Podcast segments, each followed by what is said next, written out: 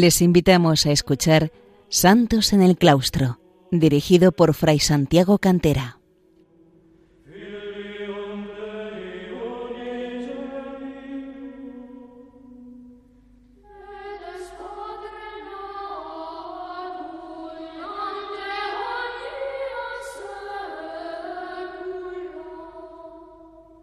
Bienvenidos queridos oyentes de Radio María, un programa más de Santos en el Claustro, programa en el que con mi hermana Margarita vamos desgranando la vida, los escritos, las enseñanzas de santos y santas que se han eh, santificado precisamente en la vida monacal, en la vida monástica, tanto en su modalidad eremítica o solitaria como en la modalidad eh, cenobítica de la vida comunitaria.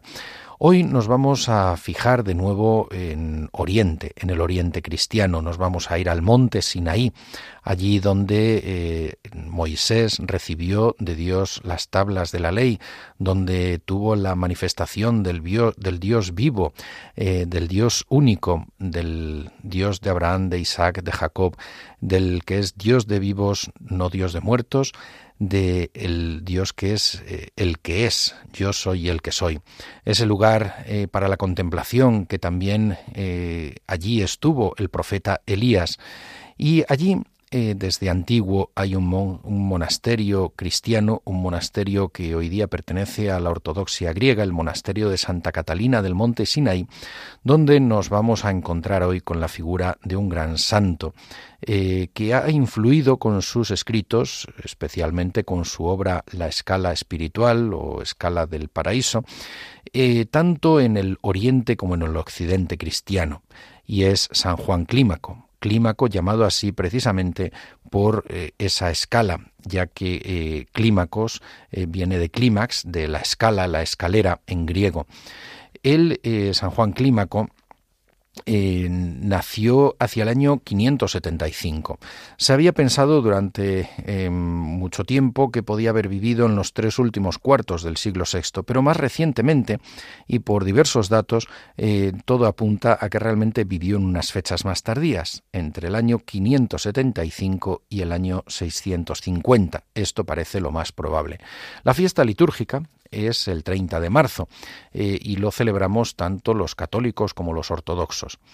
Eh, nació en el 575 eh, en una época en la que Bizancio, la capital del Imperio Romano de Oriente, la capital del Imperio Bizantino, sufrió una de sus crisis más fuertes en la historia debido a la llegada de las invasiones bárbaros que hicieron desplomarse muchas de sus estructuras quedando solo la estructura de la Iglesia, como reflejaría el Papa Benedicto XVI al hablar de este gran santo, la cual la Iglesia continuó su acción misionera humana y sociocultural, especialmente a través de la red de los monasterios en los que actuaban grandes personalidades religiosas como San Juan Clímaco, nos decía el Papa Benedicto XVI en una audiencia general del año 2009, de esas audiencias de los miércoles donde nos ofreció unas catequesis impresionantes acerca de los apóstoles, acerca de los padres de la Iglesia, acerca de los grandes autores espirituales y de los grandes teólogos de la Edad Media y de otras épocas de la Iglesia, entre otras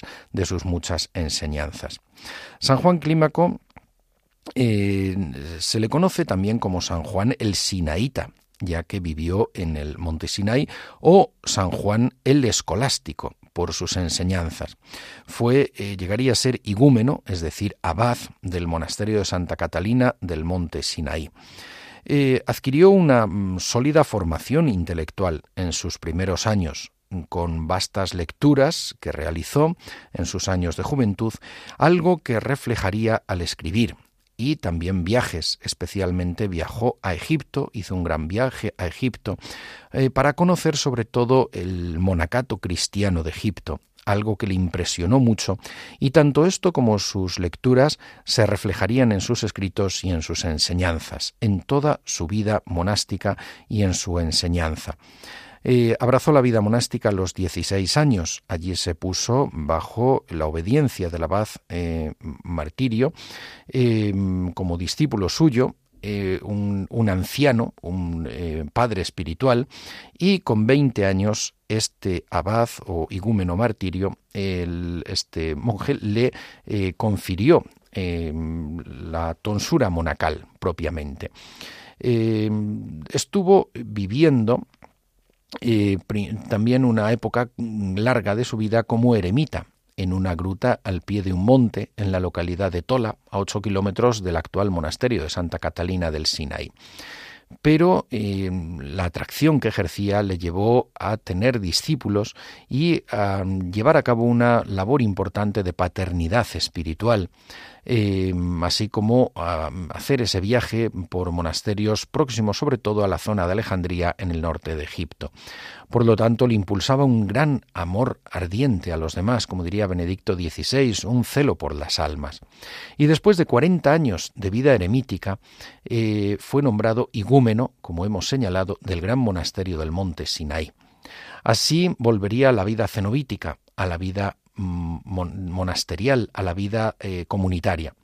Pero algunos años antes de su muerte, sintiendo el deseo de retornar a la vida solitaria, a la vida eremítica, em, pidió a su hermano, monje en el mismo monasterio del monte Sinai, que le sucediera en el gobierno de la comunidad como igúmeno, y así lo hizo. Eh, San Juan Clímaco murió eh, después del año 650. Así, em, la vida de San Juan Clímaco es una vida relativamente sencilla dentro de este marco de la vida eremítica y la vida cenobítica, es decir, de la vida monástica en sus dos vertientes principales, una eh, vida en la que eh, también, como hemos visto, viajó por los monasterios de Egipto y en la que había tenido una gran eh, formación previamente de lecturas y ejerció una paternidad o dirección espiritual muy notable es un verdadero padre para los demás y buena parte de estas enseñanzas, tanto como eremita como eh, igúmeno, después las eh, aglutinó, las reunió en su eh, escala espiritual, en su libro de la escala espiritual, la escala paradisi. El Papa Benedicto XVI nos dirá acerca de él algunas cosas muy hermosas, nos dirá si algo nos puede enseñar a los hombres de hoy. Pero esto es algo que veremos para un poco más adelante.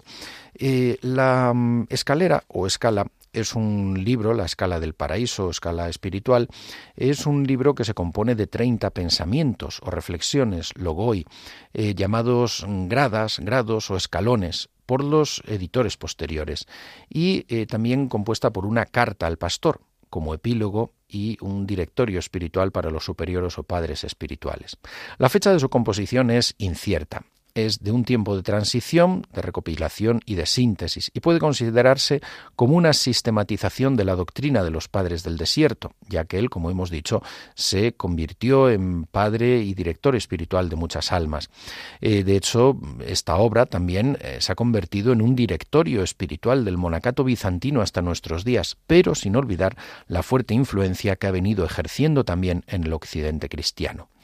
Em, se descubre en esta obra a un eremita de vocación, a San Juan Clímaco, y eh, por otra parte también que con convicción escribe una regla para eh, cenobitas. A diferencia de Juan Casiano, se inspira más en San Basilio que en Evagrio Póntico y se aleja del intelectualismo de Evagrio Póntico. La, mm, la imagen de la, de la escala, eh, por otra parte, aparece también en otros eh, escritos eh, importantes, como la regla del maestro, en la que se inspira en parte la regla de San Benito y la propia regla de San Benito, por lo tanto, también el monacato occidental.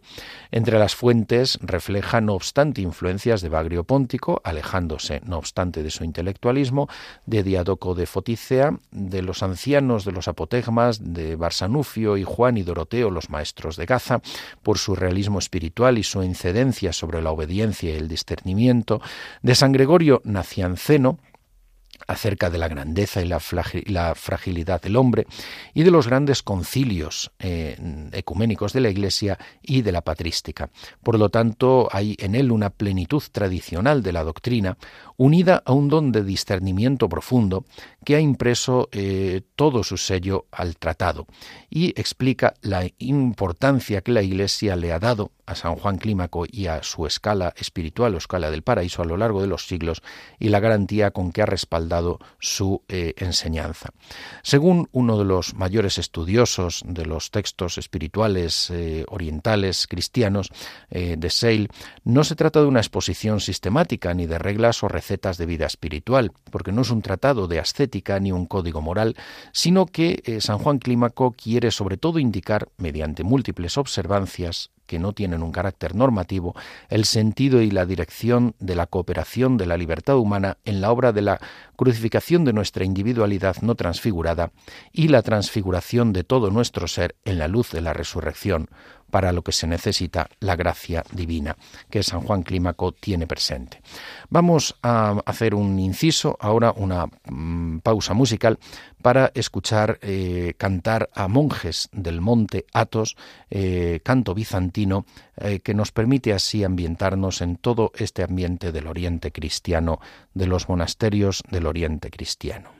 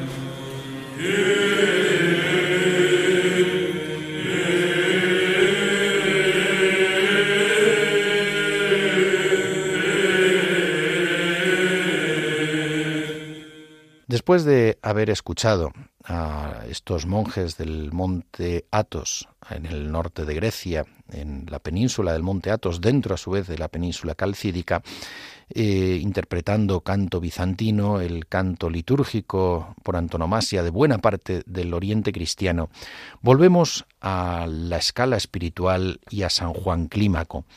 El estilo de esta obra, eh, eh, no, como decíamos, no son desarrollos sintéticos, sino pensamientos. el pensamiento progresa sobre varios puntos, a la vez en una composición de justaposición de sentencias concisas. Eh, la escala, la imagen de la escala es un símbolo, una referencia está tomado, por supuesto, del pasaje de la escala de Jacob y, como decíamos antes, también San Benito lo tomará. El número de 30 según San Juan Clímaco, eh, tiene un sentido cristológico. Es la edad a la que Cristo fue bautizado, cuando poseía en plenitud el escalón trigésimo de la escala espiritual. Pero en realidad existe todo un plan en la escala, con tres partes fundamentales. El primero es la ruptura con el mundo, los escalones primero a tercero. El segundo es una etapa predominantemente ascética de la vida espiritual, la vida activa, con eh, tres partes a su vez. Primero, el tratamiento de las virtudes fundamentales o disposiciones previas imprescindibles, escalones cuarto al séptimo. En segundo lugar, la lucha contra las pasiones, escalones 8 al 23, es el cuerpo principal o más extenso del tratado. Y en tercer lugar, la cima de la vida práctica o los frutos de las tesis, los escalones 24 al 26, que son sobre todo la simplicidad, la humildad y el discernimiento. Y finalmente, la tercera gran eh, parte del tratado es la etapa predominantemente mística de la vida espiritual, la vida contemplativa, aquella de la teoría o la unión con Dios, los escalones 27 al 30, donde se desarrolla todo lo referente a la esiquía, paz, quietud, a la oración, a la impasibilidad o apacella y a la caridad. Así, Em, podemos em, ver cómo la escala del paraíso se expone desde la propia experiencia espiritual de San Juan Clímaco y eh, tiene un valor eh, también para nuestros días, como reflejará el Papa Benedicto XVI. Precisamente el, pontífice eh, Ratzinger, Benedicto XVI, nos enseñaba cómo eh, buena parte del camino es eh, consiste en la ruptura con el mundo con el fin de volver al estado de infancia evangélica, de llegar a ser como niños, esa infancia espiritual de la que nos habla Jesús y que desarrollarían eh, muchos autores hasta nuestros días, como Santa Teresa del Niño Jesús. un buen fundamento es el formado por tres bases y tres columnas: inocencia, ayuno y castidad, nos dirá San Juan Clímaco. El apartarse voluntariamente de las personas eh, permite y de los lugares queridos permite al alma entrar en comunión más profunda con Dios, mediante un camino que conlleva la obediencia y la humildad, y la humildad a través de las humillaciones que no faltarán nunca. La segunda fase, entrando un poco más en detalle, es ese combate espiritual contra las pasiones. Y la lucha contra las pasiones, sin embargo, eh, tiene un carácter positivo, como eh, bien señala el Papa Benedicto XVI, gracias a la imagen del fuego del Espíritu Santo, que purifica todo lo negativo y eh, lo endereza para lo positivo y lo bueno. El Espíritu Santo es el fuego del amor y de la verdad y solo la fuerza del Espíritu Santo garantiza la victoria. Las pasiones no son malas en sí mismas, lo pueden ser por el mal uso que de ellas hace el libre albedrío, la libertad del hombre. Pero si se las purifica, abren al hombre el camino hacia Dios con energías unificadas por la ascética y la gracia. Y en cuanto a la tercera fase que hemos señalado, los últimos peldaños son los estadios más altos de la vida espiritual. Es aquella que aquellos que pueden alcanzar ya los esicastas, los solitarios. Atención a este vocablo porque tendrá una gran relevancia en el Oriente bizantino y en el Oriente de tradición bizantina, es decir, el Oriente eslavo, en todo el Oriente de tradición bizantino-eslava eh, cristiano. Estos, los esicastas, son los que han llegado a la, a la quietud, a la paz interior, a una perfección de la vida eh, espiritual. Pero también son accesibles a los cenobitas más fervorosos, no solo a los eremitas. Y todo comportamiento debe someterse, en fin, también al discernimiento, porque todo depende de las motivaciones profundas que es necesario explorar. Aquí se entra en lo profundo de la persona, en la sensibilidad espiritual, el sentido del corazón como dones de Dios, y se llega a la paz del alma, la esiquía, gracias a la cual el alma puede asomarse al abismo de los misterios divinos. Es muy importante tener en cuenta este aspecto también del discernimiento, algo que será muy clásico del monacato tanto oriental como occidental, y que después recogerá en gran medida también un gran, eh, eh, un gran maestro de almas, como será San, Juan, San Ignacio de Loyola. Em, San Juan Clímaco la parte de, la oración nos eh, señala dos aspectos, la oración corporal, que se ayuda de posturas del cuerpo, y la oración del corazón, nombre también de gran importancia en el Oriente cristiano, oración del corazón oración de Jesús, que ambos nombres utilizará. Esta oración es una oración espontánea, nace de la sensibilidad espiritual, pero como un don de Dios, no de una simple sensiblería, sino como un don de Dios y eh, en su perfección llega a estar constituida únicamente por la invocación del nombre de Jesús, una invocación continua como la respiración. Eh, dice él así, el recuerdo de Jesús se debe fundir con tu respiración. Entonces descubrirás la utilidad de la de la paz interior. Esta palabra Jesús se funde así con nuestra eh, respiración y de esta manera eh, es como buena parte del Oriente bizantino eslavo, del Oriente cristiano, va a desarrollar una de sus principales técnicas de oración, la oración de Jesús u oración del corazón, que se extiende también a todas las clases sociales, no solo va a estar reservada para la vida de los monjes. En los últimos peldaños de la escala, y en concreto en el último, se llega ya a la Trinidad de las virtudes, la fe, la esperanza y el amor, el amor en grado de caridad. Y así dirá San Juan Clímaco que esta escala te enseñe la disposición espiritual de las virtudes. Yo estoy en la cima de esta escala, como dijo aquel gran iniciado mío, San Pablo. Ahora subsisten la fe, la esperanza y la caridad, estas tres, pero la mayor de ellas es la caridad. Y eh, vamos a citar un texto de Benedicto XVI para ir concluyendo el programa, en el que en esta audiencia nos decía, se impone una última pregunta. La escala, obra escrita por un monje eremita que vivió hace 1400 años, ¿puede decirnos algo a los hombres de hoy? El itinerario existencial de un hombre que vivió siempre en el monte Sinaí en un tiempo tan lejano, puede ser de actualidad para nosotros? En un primer momento parecería que la respuesta debiera ser no, dice el Papa, porque San Juan Clímaco está muy lejos de nosotros. Pero si observamos un poco más de cerca, vemos que aquella vida monástica solo es un gran símbolo de la vida bautismal, de la vida del cristiano muestra, por decirlo así, con letra grande lo que nosotros escribimos cada día con letra pequeña. Se trata de un símbolo profético que revela lo que es la vida del bautizado en comunión con Cristo, con su muerte y su resurrección. Para mí es particularmente importante, sigue diciendo Benedicto XVI, el hecho de que el vértice de la escala, los últimos peldaños, sean al mismo tiempo las virtudes fundamentales, iniciales, las más sencillas, la fe, la esperanza y la caridad. Estas virtudes no sólo son accesibles a los héroes morales, sino que son don de Dios para todos los bautizados. En ellas crece también nuestra vida. El inicio es también el final, el punto de partida es también el punto de llegada.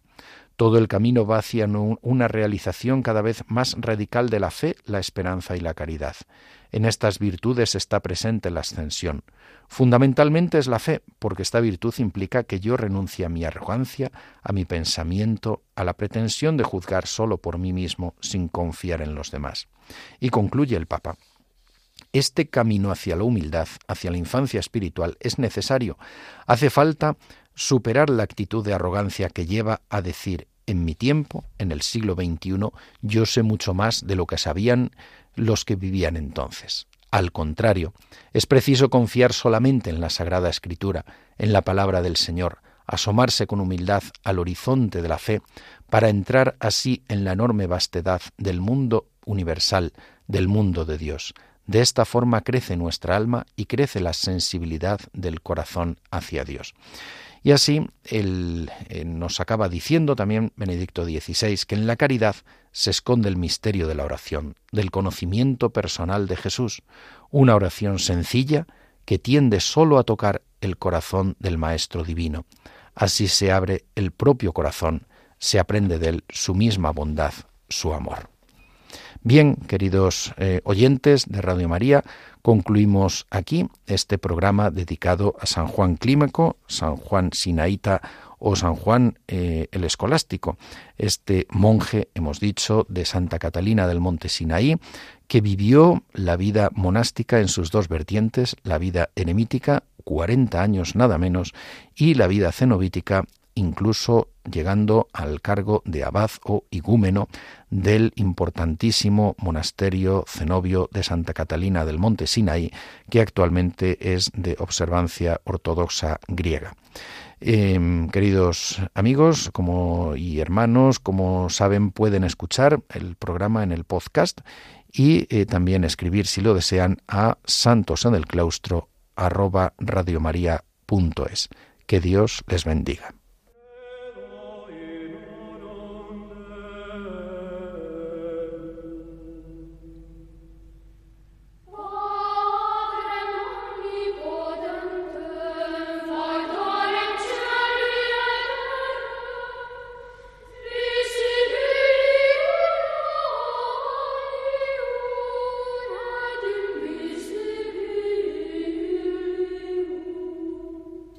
Han escuchado en Radio María Santos en el Claustro, un programa dirigido por Fray Santiago Cantera.